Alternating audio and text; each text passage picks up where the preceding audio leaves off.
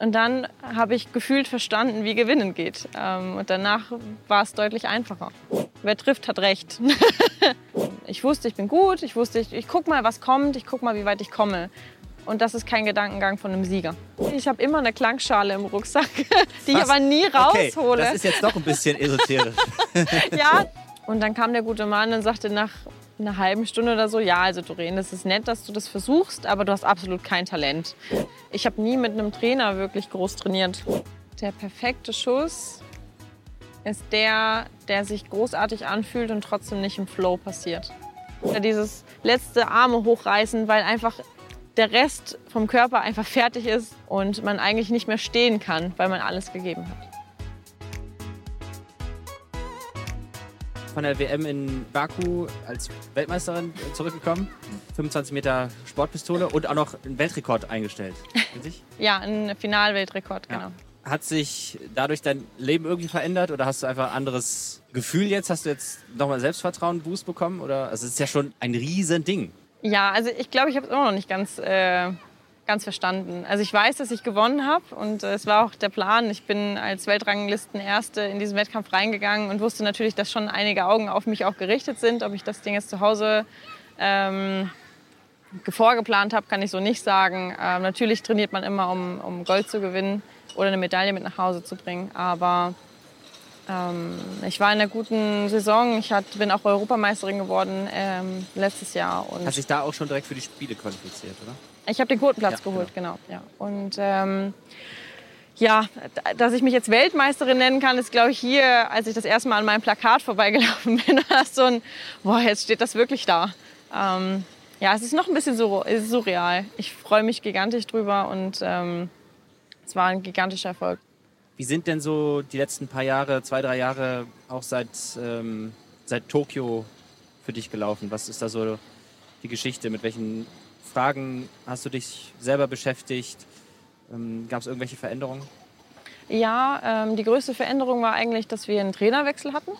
Äh, meine Bundestrainerin hat aufgehört, die ist in Rente gegangen und äh, wir hatten dann einen, einen, leeren Raum zwischenzeitlich, weil wir keinen neuen Trainer gefunden haben.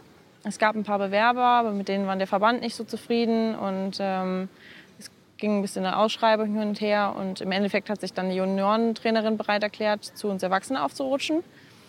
Und ja, so ein Trainerwechsel ist natürlich immer ein großer Schritt, erst recht, wenn es äh, in der olympischen Saison ist praktisch, in der Zeit, wenn man sowieso dieses Mal nur drei Jahre hat anstatt vier und keine, kein nacholympisches Jahr, in dem man ein bisschen runterfahren kann und äh, nicht ganz so extrem angreift. Aber den Wechsel äh, haben wir sehr, sehr gut hinbekommen, finde ich. Ich verstehe mich super gut mit Claudia. Und ähm, ja, für mich war es ein bisschen ungewohnt, diese Situation zu haben, weil ich mit Bärbel auf dem Heimflug, also mit meiner alten Trainerin, äh, viel über die Spiele noch geredet habe. Und sie kam dann äh, weinend zu mir im Flieger auf dem Heimflug und sagt, Doreen, du hättest eine Medaille holen können. Das wird mir gerade richtig bewusst. Du warst in so einer guten Verfassung und du bist in dieses Finale rein und du hast, ich hatte fast voll geschossen, also von 300, 299. Und warum, das ist, das, der gleiche wie im Finale. Du hättest das holen können und ich habe es verbaut. Und dann saß ich, ja, Bärbel, nein, oh Gott. Ja, ich hätte die Pause zwischendrin vielleicht nicht so gestalten sollen. Vielleicht hätte ich dich gleich wieder runternehmen sollen ähm, aus dem Trubel und gleich wieder Fokus aufs Finale. Und ich gesagt, nee, es war genau richtig so. Ich wollte unbedingt in dieses olympische Finale bei meinen ersten Spielen und das hat geklappt. Und das war nicht so, es ist ein Haken dran, jetzt gebe ich auf, jetzt höre ich auf, sondern ich wollte schon mehr. Aber wir hatten uns darauf gar nicht so weit vorbereitet, weil wir nicht wussten, wie läuft es mit Corona. Kommen die Spiele überhaupt? Im Jahr nach den Spielen hatten wir dann einen Militärwettkampf. Und da, das ist ein sehr äh, harmonisches, sehr familiäres Umfeld. Wenn wir ein Unter-uns-Wettkampf. Ja, äh, wirklich. Also es sind viele ähm, normale Soldaten aus anderen Nationen dabei, die keine Sportfördergruppen haben. Und die schauen dich an, als ob du ein Gott bist. Das ist der Traum von, von jedem von diesen Sportlern, äh, mal so viel Zeit für den Sport zu haben oder mal halbwegs so gut zu werden wie du. Und trotzdem ist es ein sehr, sehr familiäres Miteinander. Und in der Zeit habe ich viel noch mal darüber nachgedacht und dann ist mir klar geworden... Über die Spiele? Über die Spiele und diese Situation in diesem Flieger. Und hatte mich auch auf der Heimreise und auch beim Club der Besten dann ähm, kannte ich ein paar Leute, habe mich mit denen unterhalten, die dann zum Teil Olympiasieger geworden sind in Tokio. Und wie bist du eigentlich daran gegangen? Mit welchem Ego, mit welcher Einstellung? Und dann haben einige gesagt, also zum Beispiel Eileen Focken hat damals dann gesagt, ja, ähm, also ja, die Medien haben gesagt, oh, was für eine Überraschung. Aber für mich war es keine Überraschung. Ich habe trainiert, um Olympiasiegerin zu werden. Und dann wusste ich auch irgendwann, ich kann das. Ich bin in der Verfassung, das zu tun. Und dann ist mir klar geworden, genau das hat mir gefehlt. Mhm. Ähm, genau Du das hat mir wolltest bei ins den Finale? Spielen gefehlt. Ich Ja. wollte ins Finale und dieses Ziel habe ich erreicht. Aber ich war mental noch gar nicht bereit dazu, eine Medaille zu holen. Also ich hatte auch vorher zwar Medaillen geholt, aber nie gewonnen. Dieses, äh, was macht Gewinnen denn eigentlich aus? Ähm, das hat mir noch gefehlt. Und das ist mir in Schweden so einfach zugefallen, dass mir klar wurde, dass mein Gedankengang vielleicht einfach der falsche ist. Wenn die Bundestrainerin sagt, deine Technik und deine Ausarbeitung, die sind gut genug, um da zu gewinnen oder eine Medaille zu holen, dann brauche ich daran nicht zweifeln. Natürlich kann man immer weiter feilen und sich immer weiter verbessern und perfektionieren, aber irgendwo anders muss der Punkt sein. Und wenn es nicht die mentale Einstellung ist, was denn dann sonst? Und da habe ich dann gewonnen. Äh, Ich habe äh, beide Disziplinen gewonnen, bin Shooter of the Competition gewonnen. Und dann habe ich gefühlt verstanden, wie Gewinnen geht. Ähm, Und danach war es deutlich einfacher. Ähm, Mit einem anderen Mindset ranzugehen, hat viel geändert. Und das Mindset ist dann eher auf Angriff gehen oder wie würdest du das beschreiben? Weil du hast mit Aline Focken gesprochen und ich würde schon sagen, Ringen ist was anderes als Sportschießen. Also ich denke, man kann in den, in, in den Ringkampf ein bisschen aggressiver und aufgepumpter und wilder gehen als, ähm, als, Als beim Schießen. ja, ja, auf jeden Fall. Ähm, ja, also Ali war nicht die Einzige, aber es ist, ich fand ihre Worte am schönsten. Dieses, ich wusste, also ich wusste in dem Moment, ich kann mir das zutrauen und ich kann das werden. Und ich, das, diesen Gedanken hatte ich vorher nie. Ähm, ich wusste, ich bin gut, ich wusste, ich, ich guck mal, was kommt, ich guck mal, wie weit ich komme. Und das ist kein Gedankengang von einem Sieger. Es ist also meiner Meinung nach. Ähm, und umso mehr ich mit Weltmeistern und Olympiasiegern zusammen äh, sitze oder mich unterhalte, umso mehr wird mir das bewusst. Ähm, dieses Pushen vom Wettkampf, ja, das mache ich auch. Tut aber vielen anderen Sportschützen nicht gut, weil wir eben ähm, einen ruhigen Puls haben müssen, sehr fokussiert bleiben müssen. Äh, wenn dann dieser Konzentrationsabfall kommt, weil ich meinen Puls runterfahren muss im Finale, ist das nicht gut. Aber ich bin einfach schon immer ein Wettkampftyp gewesen. Ich genieße Wettkämpfe. Ich, ich glaube, ich mache den Sport auch nur, um immer wieder auf Wettkämpfe zu kommen. Ähm, trainieren mache ich jetzt nicht so gerne. Natürlich macht man das, das ist das äh, tägliche Handwerk. Aber diese Finals genieße ich wirklich. Und wenn man das kann, dann kann man sich da auch ein bisschen reinpushen. Also ja, ich atme mich auch hoch und ich gehe da auch mit einem gewissen Willen rein. Aber ich glaube, den Sport von außen mal zu betrachten und sich zu überlegen, welches Mindset wird wohl ein Gewinner haben, äh, bringt einen auch immer weiter. Also wenn ich dich richtig verstanden habe, dann bringt es was, damit zu rechnen, dass man gewinnen kann, dass man vielleicht in der Situation, wenn man im Wettkampf dann in Reichweite ist oder um eine Medaille dann schießt, dass man nicht überrascht ist plötzlich und dann die Nerven verliert. Ja, genau das. Also sich selber einschätzen zu können, auf jeden Fall nicht zu, also träumen ist immer gut im Sport, aber äh, man muss auch ein bisschen äh, rational bleiben, man muss sich ein bisschen einschätzen können oder eigentlich ziemlich gut einschätzen können. Und dann kommt dieser Punkt, in dem dir bewusst sein muss, jetzt ist der, die Chance zu dem Endspurt und ich kann das. Ich bin davon überzeugt und ich weiß ganz sicher aus dem tiefsten meines Inneren, dass ich das jetzt heimfahren kann. Dass ich diese Leistung, dieses letzte bisschen noch mobilisieren kann, bei dem andere vielleicht sagen, ich kann nicht mehr, jetzt ist bis dahin und ich bin gut und wenn das jetzt reicht, ist gut und wenn nicht, ist es halt nicht so. Sondern dann nochmal zu sagen, okay, hier ist die Grenze und ich gehe einfach einen ganz klaren Schritt noch drüber und gebe das letzte bisschen, was ich noch habe. Das ist auch immer das, was man äh, so schön, finde ich, bei äh, Siegerfotos oder so sieht, ähm, wenn dann eben dieser Kniefall kommt. Oder dieses letzte Arme hochreißen, weil einfach der Rest vom Körper einfach fertig ist, dass der, der Kopf fertig ist und man eigentlich nicht mehr stehen kann, weil man alles gegeben hat.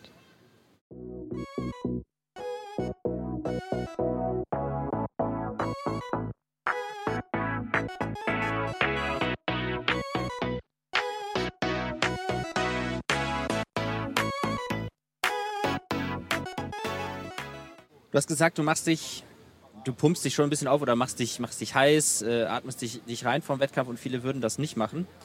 Ähm, hast du sonst noch irgendwelche ungewöhnlichen Angewohnheiten, die dir aber helfen im Wettkampf oder im Training? Hm, gute Frage. Ähm, ich glaube, das ist sowas, wenn ich das klar wüsste, würde ich es meinem Team auch mitgeben. ähm, aber Sport ist ja was sehr Individuelles. Ich glaube, es gibt nicht so ein passendes Stecksystem, was auf jeden passen würde. Ich persönlich höre fast vor jedem Wettkampf noch Musik. Äh, das machen auch nicht bei uns alle. Ähm, meistens was richtig Rockiges, ähm, weil mich das in diesem Hochatmen, diesem Pushen vorm Finale schon nochmal unterstützt. Also ein nettes Gespräch zwischenzeitlich halte ich auch, aber so die letzten paar Minuten habe ich meistens noch irgendwas auf den Ohren und bin voll bei mir und ähm, brauche so dieses letzte bisschen für den Fokus. Im Wettkampf selbst äh, läuft ja häufig auch Musik, oder? Ja, genau. Bei uns war es früher immer ganz ruhig und äh, ich weiß gar nicht wie lange, aber wir haben jetzt immer Musik im Hintergrund. Äh, während des Finals, während des Wettkampfs auch schon. Und ähm, wir haben da die, es gab am Anfang feste Playlists, die haben wir dann auch kopiert und damit trainiert, aber die waren, ja, die waren am Anfang auch sehr, sehr kurz. Kann man, kann man dazu feiern? Nein, nein. Ähm, das waren dann gefühlt am Anfang zwölf Lieder und die hast du auf okay. jedem Weltcup, bei jeder EM, bei jeder WM den ganzen Tag gehört. Ah. Die liefen im Hotel, die liefen auf dem Schießstand, die liefen überall. Du wusstest, wann der Kratzer auf der CD kommt. Das war sehr wild. Ähm, das hat sich Gott sei Dank ein bisschen gebessert. Äh, meistens kommt regionale Musik mit rein ähm, oder es wird ein bisschen durchgemischt. Aber da kann von die Standaufsicht mag gerne Elvis und es läuft den ganzen Tag Elvis bis ähm, ABBA oder aktuelle Hits aus dem Radio eigentlich alles sein. Gibt es irgendein Investment, was du getätigt hast, was sich besonders für dich rentiert hat? Muss nichts Finanzielles sein, kann auch irgendeine Fähigkeit sein oder irgendein Trainingsgerät oder, oder sowas? Hm. Das Investment in mich selber, indem ich zur Bundeswehr gegangen bin, würde ich sagen. Ähm, diesen Schritt zu tun und zu sagen, ich bin jetzt Profisportler und ähm, nutze diese Chance. Ja, ich glaube, das war das, das Größte. Die Bundeswehr ermöglicht mir wahnsinnig viel. Ich habe dermaßen viel Spielraum, ähm, wo ich trainieren will oder sonstiges, solange die Leistungen passen, äh, machen, halten die mir immer den Rücken frei. Trotzdem macht man ja militärische Lehrgänge, wo man sich auch mental immer mal wieder weiterbildet. Ähm, ich glaube, das war ein Rieseninvestment in sich selber und auch in die Zeit, die man einfach braucht, um Spitzensportler zu werden und ganz oben anzukommen. Ähm, ansonsten Luftpistole habe ich einen Break gebraucht. Da war ich nie sicher mit meiner Waffe. Ich war viel am Zweifeln, kam da nie wirklich ähm, an den Anschluss zu den, zu den Spitzensportlern ran und habe dann einfach die Waffe gewechselt, also den Hersteller auch. Äh, das war auch eine große Hilfe. Ich glaube fast, dass es hauptsächlich mental war, einfach zu sagen, ich mache einen kompletten Neustart. Ähm, mal gucken, ob es dann funktioniert. Und seit diesem Jahr läuft das auch wirklich gut. Mit der also, neuen Waffe. Genau. Vielleicht jetzt kurze Insiderfrage. Ich als ehemaliger moderner Fünfkämpfer weiß das so ein bisschen, mit welcher Pistole schießt du? Äh, ich schieße jetzt mit einer Feinwerkbau-Luftpistole. Ah, genau. Äh, die P8X, die neue. Ich hatte die P42. Ah, siehst du. Gibt sie noch? ähm, die wird äh, noch verkauft, aber die wird nicht mehr produziert, glaube ich. Dann habe ich noch äh, mal, ein Sammlerstück in, in der Schublade. ja, die sind auch immer noch super. Ähm. Steyr ist auch eine super Waffenmarke, hatte ich vorher. Ähm, aber ich glaube, ich hätte einfach mit einer anderen Steyr-Pistole nicht so einen, so einen Cut gehabt wie ähm, ich nehme einen neuen Hersteller und lasse mich auf was komplett Neues ein. Mhm. Ja, manchmal ist kleine Veränderungen Genau, mit der Padini, mit der 25 Meter Pistole, da wird sich, glaube ich, nie was ändern. Ich glaube, da könnte jeder Hersteller kommen und sagen, hier, wir haben was Neues, teste das mal für uns aus. Da ist einfach zu viel Emotion an dieser Waffe, dass ich sage, ähm, nee, die wird nicht getauscht, niemals. Ich habe zwar eine Ersatzpistole, auch von der Bundeswehr, ähm, um da sicher zu sein, falls die erste irgendwelche Probleme hat. Hätte mir jetzt nicht so viel gebracht. Auf dem Rückweg von Indien waren beide Waffen kurz weg, weil der Koffer verschwunden war. Aber das hat sich alles geklärt, ist alles wieder da, alles gut. Aber die, das größte Investment in mich selber war äh, der Weg zur Bundeswehr. Bist du eigentlich ein abergläubischer Mensch? Nee, gar nicht. Ähm, also viele, viele Sportler haben ja irgendwie so einen Tick. Genau, ja. Hast du sowas gar nicht? Ähm, witzigerweise nein. Also ich habe da schon viel drüber nachgedacht. Nee, ich habe äh, viel Blödsinn, was sowas angeht, mitgemacht. Wenn zum Beispiel eine Freundin von mir hat gesagt, ah, ich habe einen Film geguckt, da war ein Soldat, der hat seiner Waffe einen Namen gegeben, ähm, damit die immer funktioniert. Ähm, du musst deiner Pistole auch einen Namen geben. Also heißt meine Sportpistole Betty. Aber das hast Ja. du nur für. für Das sie war nur ein Gag. Äh, viele haben das ein bisschen großgezogen. Ja, und, hm. nee. Ähm, ich, Also du küsst auch deine Pistole nicht vorher oder sowas. Nee, ich habe wirklich kein, kein Gimmick oder nichts dabei oder sonstiges. Ich nehme immer gerne kleine Glücksbringer mit, wenn ich die geschenkt bekomme. Ich habe eigentlich immer irgendeinen im Rucksack, aber ich sage jetzt nicht, es muss der sein, sonst funktioniert es nicht. Oder ähm, ich muss das und das mit einpacken. Ich packe, wenn ich einen, einen neuen Rucksack habe, alles um. T-Shirt oder, Nee, nee, gar nicht. Also ich, was witzig, ich habe immer eine Klangschale im Rucksack, die ich Was? aber nie Okay, raushole. das ist jetzt doch ein bisschen esoterisch. ja, das ist auch so, was viele meinen, dass das mein, mein kleiner Glücksbringer ist. Den habe ich vor verdammt vielen Jahren mal zu einem Geburtstag geschenkt bekommen von einem ähm, guten Freund. Und der war selber auch Sportschütze, aber im sehr tiefen, breiten Sportbereich. Und der meinte dann, ja, also wenn du mal nicht runterfahren kannst, habe ich überlegt, was kann ich dir zum Geburtstag schenken und mir ist nichts eingefallen. Ich dachte, manchmal braucht man einfach so einen Moment Ruhe und dann hat er mir so eine, also die ist wirklich nur so klein, die passt in die, in die Hand, auf den Handteller. Ähm, die packe ich nie aus, die schlage ich auch nie an, aber sie ist halt im Rucksack. Vielleicht ist das ähm, mein, mein Glücksbringer, der mir gar nicht so bewusst ist. Hast du irgendein spezielles Prinzip, Lebensprinzip, Trainingsprinzip oder eine unpopuläre Meinung, die dich äh, aber weitergebracht hat? Wo manche sagen würden, hm, komisch, aber für Doreen funktioniert's? Was mich ein bisschen bei uns, zumindest in der Nationalmannschaft, ein bisschen besonders macht, ich habe nie mit einem Trainer wirklich groß trainiert. Ich hatte lange einfach keinen, aus verschiedensten Gründen. Ich kam mit dem ersten Hessentrainer nicht ganz so klar, lag aber eigentlich an ihm, muss ich einfach so sagen. Also ich wurde mal zu so einem ähm, Training einfach hingebracht von einem aus unserem Verein und der hat gesagt, hier, ich glaube, die hat Talent, guck dir die einfach mal mit an. Kann die irgendwie, kannst du die dazustellen und die einfach mal ein bisschen drüber gucken? Und ich so, ja klar, kann ich machen. Und dann kam der gute Mann und sagte nach einer halben Stunde oder so, ja, also Doreen, das ist nett, dass du das versuchst, aber du hast absolut kein Talent. Also da kannst du ja auch irgendein anderes Hobby suchen, sammel Briefmarken oder keine Ahnung. Ähm, mach das einfach. Es ist, also, da, da ist nicht viel zu holen bei dir. Ähm, das habe ich auch meiner Zeitung erzählt. Die haben dann einen riesen Artikel draus gemacht, dass ich mich da so aufgeputscht hätte und gesagt hätte, ja, und dem zeige ich's. Hm. Ja, ja. Nee, eigentlich nicht. Ähm, ich habe nur einfach wirklich viel Spaß an diesem Sport gefunden und habe dann beschlossen, naja, selbst wenn ich kein Profi werde, mir macht das so viel Spaß, ich mache das trotzdem weiter. Ähm, und der war noch lange unser Hessentrainer. Und daraufhin war das so ein, er wollte mich dann auch nicht in, den, in die Mannschaft nehmen, weil er mal gesagt hat, ich habe kein Talent und die dann im nächsten Jahr in den Kader zu nehmen, ist dann irgendwie auch blöd. Dann hatte ich mich aber in dem Jahr für eine EM qualifiziert. Dann musste er mich im Jahr drauf doch irgendwie reinnehmen. Und dann bin ich Gott sei Dank gleich zu der Nationalmannschaft. Äh, von den Junioren damals noch. Ja, aber also ich habe keinen Heimtrainer, bis heute eigentlich nicht. Ich bin zwar zu meinem Partner mit äh, in Richtung Suhl gezogen und ähm, da sind auch Trainer und auch die neue Hessentrainerin. Jeder macht mir mal den Weg frei und sagt, ich gucke auch drüber, wenn was ist. Aber ich hatte nie einen Heimtrainer an sich. Das heißt, ich schreibe meine ganzen Trainingspläne und den ganzen Kram alles selber. Ähm, also das, was viele im Juniorenbereich noch so, hier, kannst du mal drüber gucken oder was soll ich denn da machen? Oder mache ich jetzt mehr Leistung oder gehe ich wieder zurück auf Technik oder hm, das habe ich so alles für mich selber irgendwann mal rausgefunden und mache deswegen sehr viel intuitiv. Ähm, also es kann auch sein, dass ich einen Monatsplan schreibe und gehe auf den Skistand und beschließe, nee, ich mache es die Woche ganz anders. Ich habe so ein Bauchgefühl oder ich bin damit noch nicht so ganz zufrieden. Ich werfe das jetzt um. Dann informiere ich meine Bundestrainerin und ich hole mir da jetzt auch, das lerne ich gerade, ich bin ganz brav, ähm, ein Feedback, einfach damit sie auch weiß, was mich beschäftigt und was gerade Sache ist. Ähm, und sagt dann hier, das und das ist. Ich bin gerade der Meinung, ich gehe einfach nochmal zurück in den Urschleim. Ich mache ganz basic Sachen. Und dann sagt sie, ist kurz vor einem Weltcup, aber wenn du meinst. Sag, ja, ja, also ich mache auch noch Finaltraining, aber ich würde jetzt noch mal so richtig zurückgehen.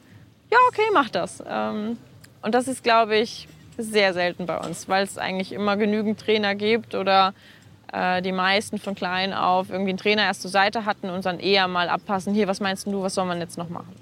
Also ja, ich gehe da sehr meinen eigenen Weg.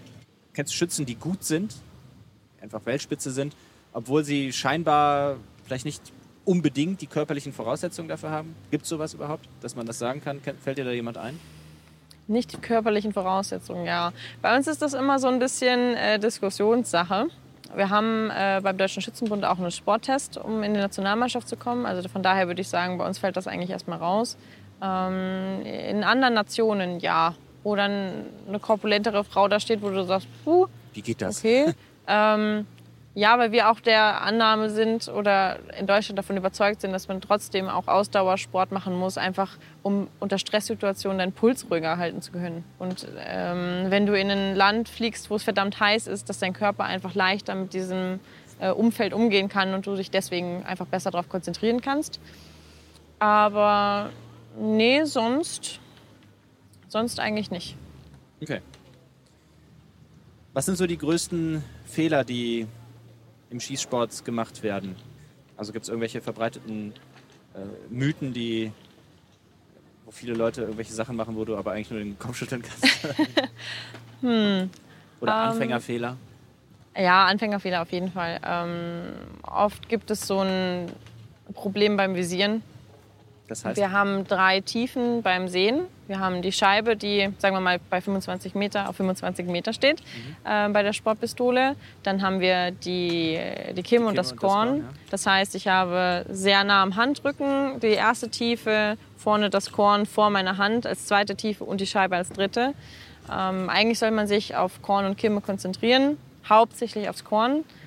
Wenn man dann noch keine Brille hat oder keine Abdeckung fürs Auge, äh, kann das oft passieren, dass man der Meinung ist, man ist voll auf der Visierung, aber das Auge springt halt gerne, ähm, weil es gerne alles scharf sehen möchte, weil ich ja auch wissen möchte, wo auf der Scheibe ich eigentlich gerade hinvisiere. Also hüpft dieses Auge so schnell, dass man es selber gar nicht mitbekommt. Und das abzutrainieren ist schwierig. Äh, das dauert auch eine ganze Weile.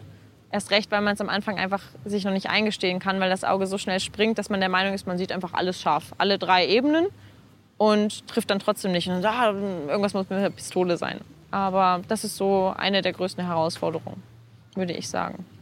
passiert dir das denn trotzdem manchmal noch, dass das Auge springt oder nie?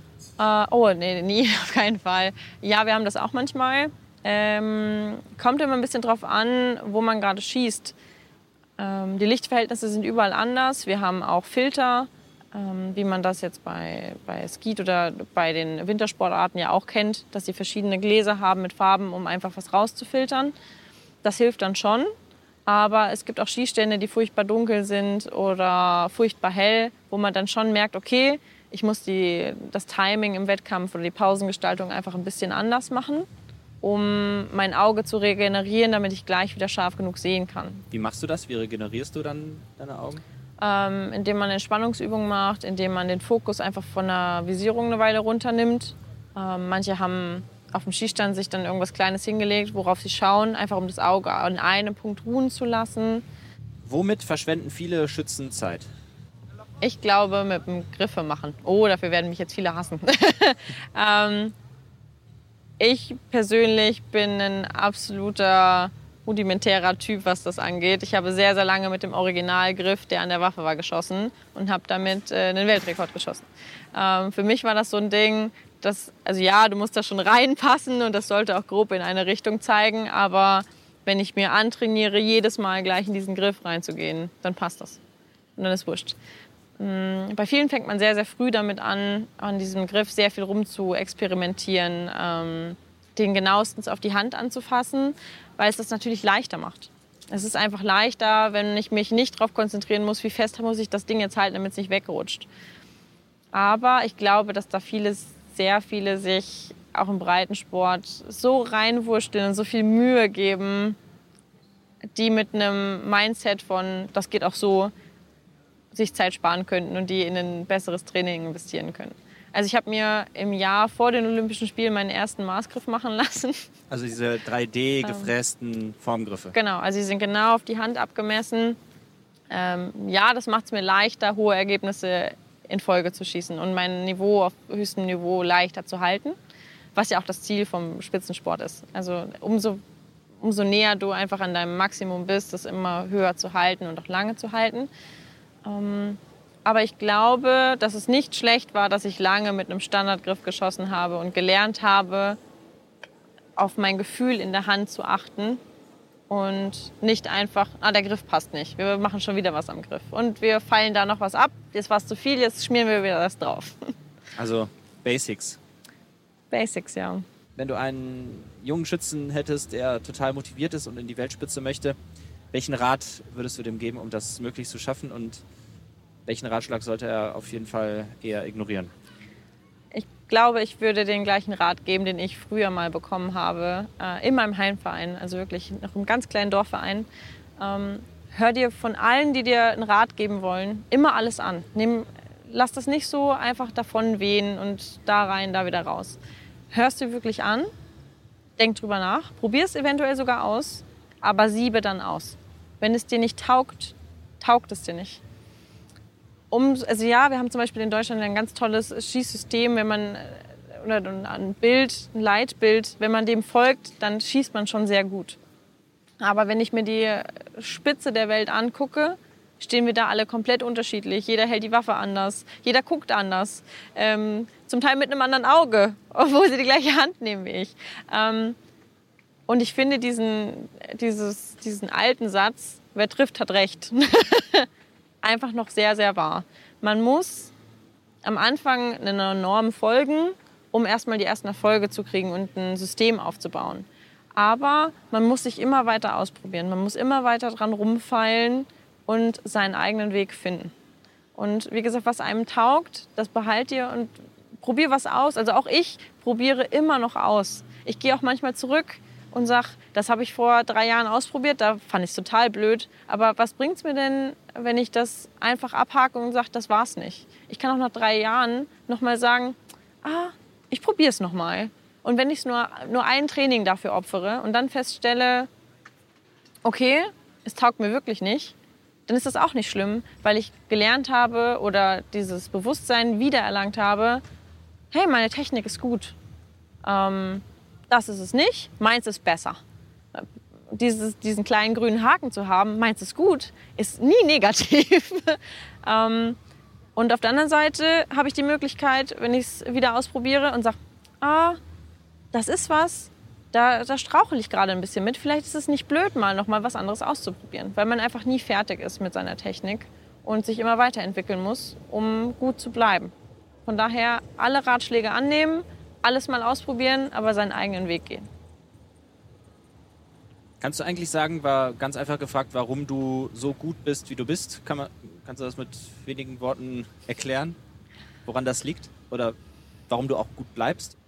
Ich glaube, wenn wir das wüssten oder wenn man das so kurz fassen könnte oder kann, ähm, dann hätten wir ein einfacheres Aussiebesystem bei vielen Sportarten.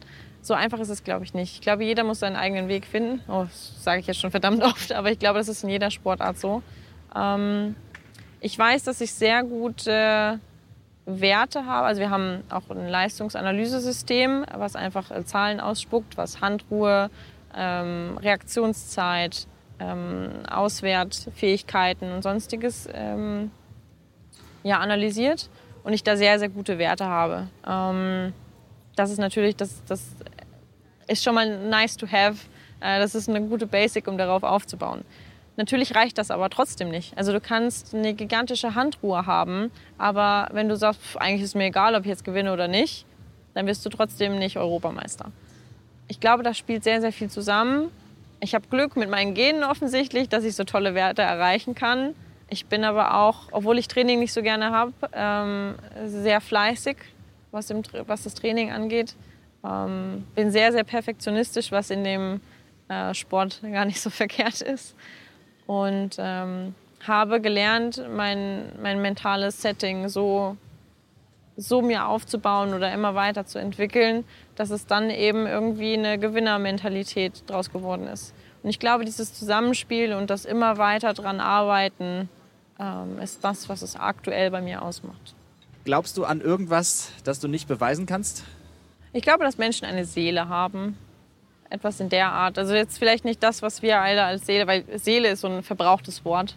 Ähm, da haben so viele Leute Interpretationen schon für aufgeschrieben, dass man sagen kann, okay, welche von diesen Seelen meinst du? Was ist deine Interpretation von der Seele? Ähm, ich, ich, glaube, dass es irgendwas in unserem Geist gibt, das äh, einfach nicht zu fassen ist. Also da, für das unsere Sprache nicht ausreicht.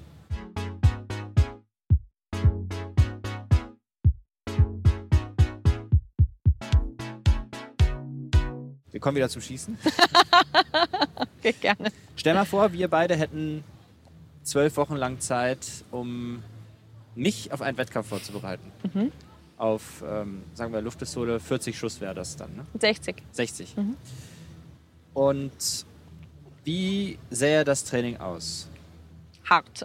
Nein, Spaß. Äh, ich, ich sag jetzt mal, angenommen, äh, ich bin vielleicht ein schlechtes Beispiel, weil ich ja schon mal eine Pistole in der Hand hatte, aber angenommen, ich hätte noch nie was mit Schießen am Hut gehabt. Wie würden wir es angehen, dass ich möglichst viele Ringe schaffe. Okay. Zwölf Wochen. Zwölf Wochen. Ja, es ist natürlich eine verdammt knappe Zeit. Ähm, ich, das kommt ein bisschen darauf an, was es für eine Person ist. Also ich gehe jetzt einfach mal von einem sportbegeisterten Menschen aus, der schon mal irgendeinen anderen Sport gemacht hat, weil das immer für Schießen ein super Vorteil ist. Ähm, ein gutes Körpergefühl Gefühl bringt uns wahnsinnig weiter in dem Sport.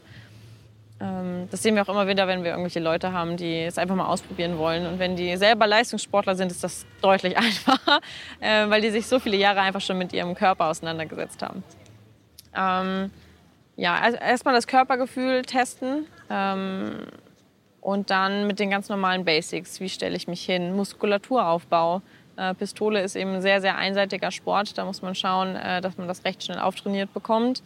Ähm, trotzdem aber die Feinfühligkeit behält. Also viel, viel Trockentraining. Ähm, also gar nicht das scharfe Schießen, sondern dieser innere Ablauf, immer wieder das Gleiche zu tun und so nah wie möglich aneinander zu bleiben. Das machen selbst wir als äh, Spitzensportler ständig noch, dass wir Trockentraining machen und äh, stundenlang praktisch ohne einen Schuss abzugeben, immer wieder den Ablauf äh, nah aneinander bringen und den, wenn wir den mit Videoaufnahme kontrollieren würden, immer wieder aufeinanderlegen können und man fast kein, keine Abweichung sieht. Und das Schießen an sich, ja, ist wie bei anderen Sachen, man muss es einfach tun, um es zu lernen. Also nach viel Trockentraining dann einfach den scharfen Schuss immer und immer wieder. Ich habe noch eine ganz simple Frage, aber die vielleicht nicht so einfach zu beantworten ist, aber vielleicht für dich als Weltmeisterin schon. Was ist der perfekte Schuss? Der perfekte Schuss ist der, der sich großartig anfühlt und trotzdem nicht im Flow passiert. Finde ich. Ähm, ich glaube, da widersprechen mir auch recht viele Schützen. Für die ist so das Ultimatum, diesen Flow zu erreichen. Dieses Schießen, ohne sich bewusst Gedanken drüber zu machen und alles ab zu haken und jeden Punkt zu kontrollieren, sondern also ein bisschen neben sich stehen und einfach genau einfach machen und das Ding fliegt es ist einfach und passiert. genau man macht das, weil man es schon millionenfach gemacht hat und schaut dann auf den auf den Monitor und sieht, das war eine super 10 ähm, und sagt, oh, ich musste den gar nicht machen. Das ist für mich kein perfekter Schuss. Also ich genieße den Flow genauso wie andere Menschen auch. Aber vielleicht kommt da der Perfektionist so ein bisschen durch. Ähm, wenn ich so in der vollen Saison bin, und äh, weiß, es ist der letzte Wettkampf, bei dem ich jetzt nur noch alles rausgeben muss. Und mir passiert das hauptsächlich im, im Duell, im Finale. Und ich praktisch beim Laden schon weiß, diese Serie wird großartig.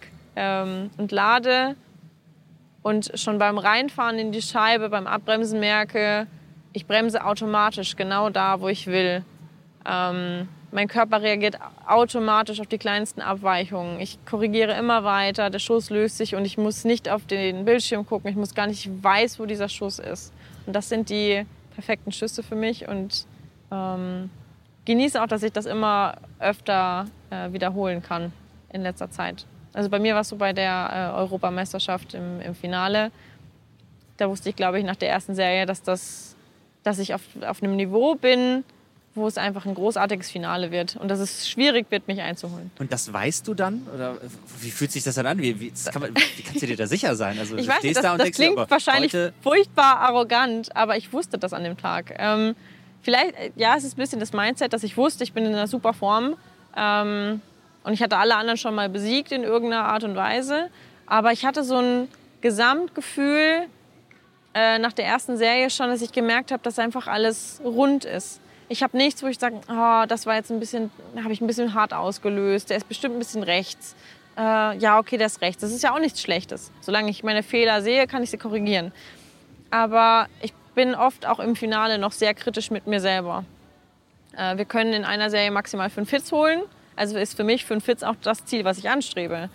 Ähm, jetzt mit meinem neuen Weltrekord im Finale, wir machen 50 Schuss, 40 Hits hatte ich, also 40 Treffer von 50.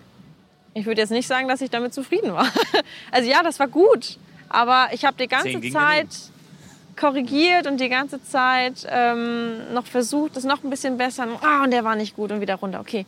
Und bei der Europameisterschaft war es so, dass ich so ein Gefühl hatte, ähm, dass selbst die, die nicht kein Treffer waren, dass ich die so genau gesehen habe und so genau gearbeitet habe, dass ich sagen konnte, mehr geht fast nicht. Ähm, und da war so ein, so ein Rundum-Gefühl. Ich weiß gar nicht, ist schwierig zu definieren. Ähm, ich habe mich wahnsinnig wohl gefühlt in dem Moment.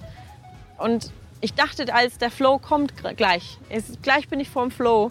Und ich glaube, dass ich ihn damit vielleicht ausgebremst habe. Aber umso mehr konnte ich es genießen, weil ich eben nicht neben mir stand, sondern alles bewusst gemacht habe.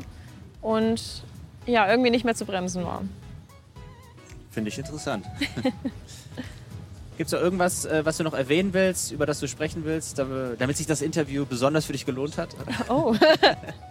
Freue mich, dass wir hier die Chance hatten auch für dieses coole Interview und hoffe, dass Flo äh, auch irgendwann hier mal sitzen darf.